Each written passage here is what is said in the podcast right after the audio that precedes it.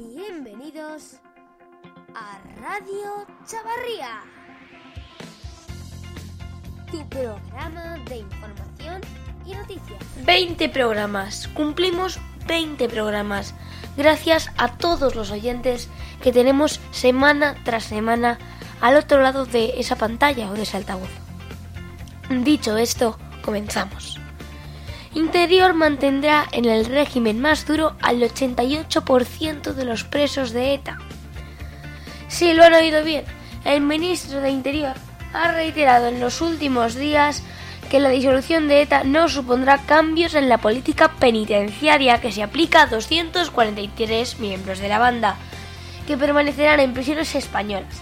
El 88% seguirá clasificado en régimen cerrado, sin posibilidad de acceder a permisos frente al 2% del resto de presos con delitos comunes. Solo, el solo 25 están recluidos en cárceles del País Vasco o Navarra, o a menos de 350 kilómetros de ambas comunidades, por lo que solo 9 reclusos están recurridos en País Vasco o Navarra. Juan Ignacio Zoido se apresuró este jueves tras conocerse que adelantaba el anuncio de su disolución el primer fin de semana de mayo para recalcar el fin definitivo de la banda no tendrá contraprestaciones penitenciarias. Ayer el portavoz del gobierno Íñigo Méndez de Vigo que insistía en este mensaje pese a que las condiciones de encarcelamiento de un preso pueden ser modificadas según que el orden judicial es libre para elegir. Bueno, señores, vamos a ver un poco con un gráfico que ha elaborado El País, donde se encuentran el grueso de presos, etarras. El país con diferencia que más presos tiene es España, seguida por Francia con 53 y en Portugal hay uno. En la cárcel donde más presos se concentran es la de Picassent, en Valencia, mientras que ya la segunda está la de Granada con 13 y luego ya tendríamos la de Campos de Ríos en Andalucía, la de Puerto 3 también en Andalucía o la de La Menezán en Francia. Graciosa realidad que estamos viviendo estos días, ya que ayer la organización terrorista ETA, que causó la muerte de 853 personas durante 50 años, dijo y pidió perdón, pero un perdón agrio un perdón que no sabe bien. Era un perdón sesgado, irónico, satírico, con sátira. Según ellos, la causa de la muerte de o secuestros de estos víctimas era una guerra contra el Estado. La, la, guerra la veis vosotros con vuestro antifaz, porque el resto del mundo, y digo mundo, no la ve. Lo peor, en vez del gobierno cortar por lo sano, como deberían de haber hecho, dejó que ellos se disolvieran pacíficamente. Vale, señores. Resultado. Esta Bildu. Resultado. También tenemos que están ironizando con esa última bala todo lo que pueden y más, convocando un acto para el primer fin de semana de mayo. No me fastidien el puente, por favor, señores, no me fastidien el puente. A lo que voy. Luego por todo esto está ahora ETA tan, como por así decirlo, de moda, no está tan en el foco de la actualidad política. Pero a mí, yo ayer leí una noticia de Metroscopia que hablaba de la intención de voto, la valoración de líderes políticos y me parece curioso, lo presentaron ayer a pesar de que era como el CIS de abril de una empresa privada. Primero, les voy a ir comparando datos con las últimas elecciones generales. El PP pasaría de tener un 33%, es decir, un tercio de la sociedad les apoyaba, a un 20,4%, un quinto. Es un desbarajuste muy significativo, que viene marcado por Ciudadanos, que superaría al PP por 8 puntos. De un 13,1 pasaría a un 28,7%. A Ciudadanos, que se está alzando como primera fuerza política y los mejores valorados en todas las encuestas. Luego el Partido Socialista bajaría tres puntos, es una cosa muy, poca muy poco significativa. Y Ciudadanos, atención, ya les he dicho que subiría, pero Podemos, que también me ha llamado la atención significativamente, se recupera después de ese 12 de noviembre de 2017 lo mal que lo pasaron. Estaban ahí agonizando con un 14%. Ya tenemos ahí ese 18, pero sin embargo me ha sorprendido mucho la intención de voto de partidos pequeños que son un 13,5%. Ahora les voy a hablar de una cosa que a mí sinceramente me fascina, que es la transferencia y fidelidad de voto, ¿vale? De todos los votantes, ¿vale? Esto es, les digo dos, imagínense, no sé ahora mismo cuántos son, ¿vale? Les digo un dato entero y les digo, de esos, tantos siguen en Ciudadanos, tantos han ido partido, tal, ¿vale?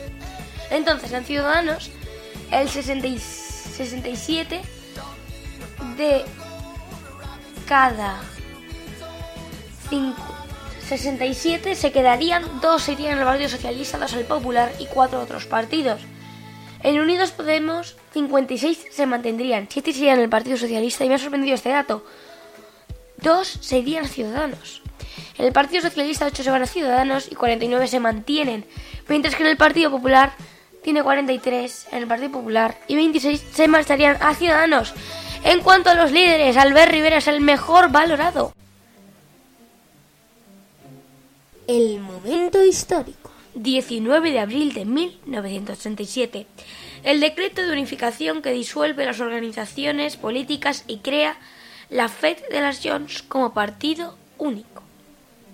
El 20 de abril de 1967, el BOE, administrado por el Gobierno Civil de Burgos, publicó el decreto 255, disponiendo de la Falange Española y requetes que se integren bajo la jefatura de la SE, el jefe de Estado en una sola entidad política de carácter nacional que se denominará Falange Española Tradicionalista de las Jones.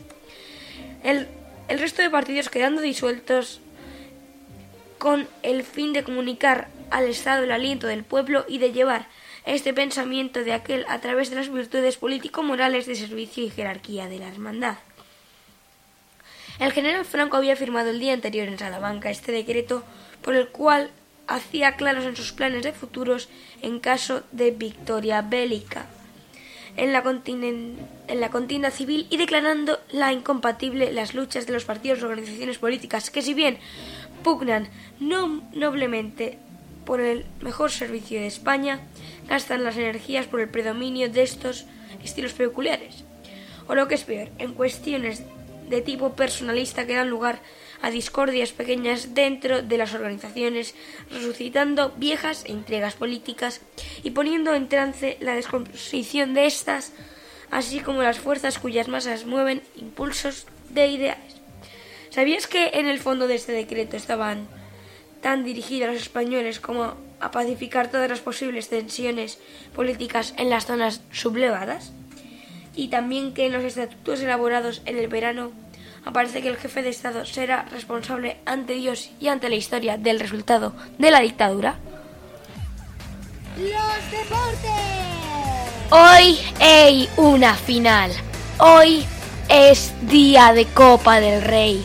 Hoy está Messi en el Wanda Metropolitana. Hoy está Sergio Rico también en el Wanda.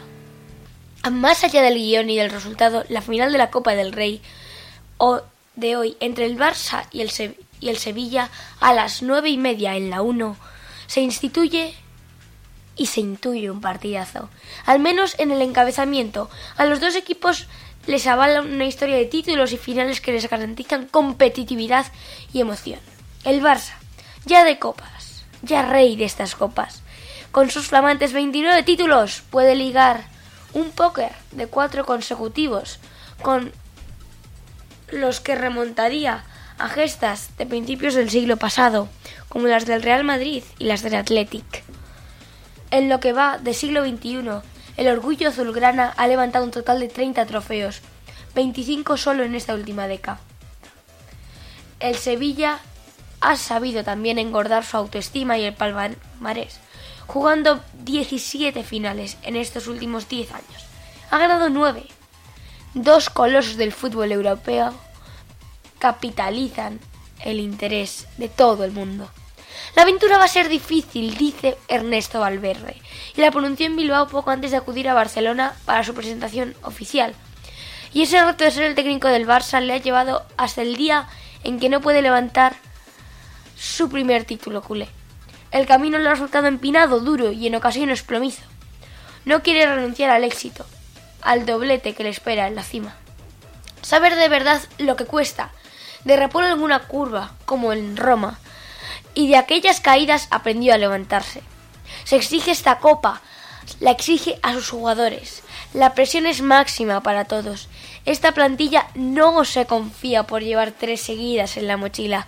La costumbre no les hace favoritos, ya que en Champions lo fueron y el destino les engulló, como ya les había pasado con la Juve. No le habrá hecho falta recordarles que su plantilla en 2016 ganaron una copa precisamente ante el Sevilla en la prórroga, con goles de Alba y Neymar. En eso es un momento cumbre. El libro la grada y lee. El Zoom. Esta semana, en el Zoom, les hablaremos de los siete pueblos con más encanto en casas rurales. Ranking hecho por Top Casas Rurales. Visto desde el aire, el casco antiguo de esta localidad valenciana parece una funda medieval de cal y adobe, adaptada a los pliegues de un cerro. Bocairent, este pueblo valenciano se ha alzado con el séptimo lugar de este ranking. El sexto es Capileira, en Granada. Es una de las localidades blancas del barranco del Poqueira, la zona más atractiva y fotogénica de las Alpujarras, con un urbanismo que hunde sus raíces en Al-Ándalus, y que conserva grandes similitudes con el pueblo bereber del Atlas marroquí. En el puesto número 5 tenemos Belmonte, un pueblo conquense adosado a un castillo, o viceversa. La fortaleza de Belmonte la heredó Eugenia del Montijo, que fue quien mandó restaurarla, y sirvió de fondo para algunas escenas del Cid con Charlotte Henston. Número 4. Tapia de Cesariego en Asturias. Aunque ha crecido mucho como centro veraniego, Tapia conserva un viejo y pintoresco puerto embutido en un estrecho entrante del mar. Durante las temporales es un deleite ver saltar las olas contra el espigón. En el número 3 tenemos Aina, en Albacete, famoso desde que José Luis Cuerda a rodar aquí buena parte de su film, Amanece, que no es poco, Aina es un pueblo típico serrano, rodeado de pinares y arroyos, en un rincón casi desconocido de la montaña albaceteña. Tanta fue la fama de la película que la Junta de Castilla-La Mancha creó en 2010 una ruta temática Amanece, que no es poco.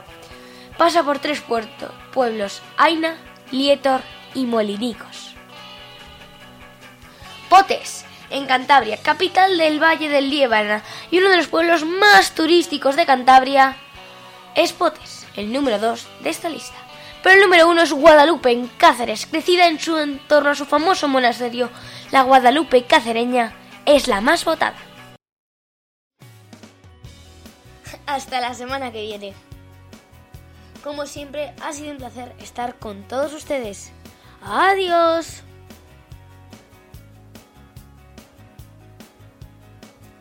Radio Chavarría, tu podcast de información y noticias.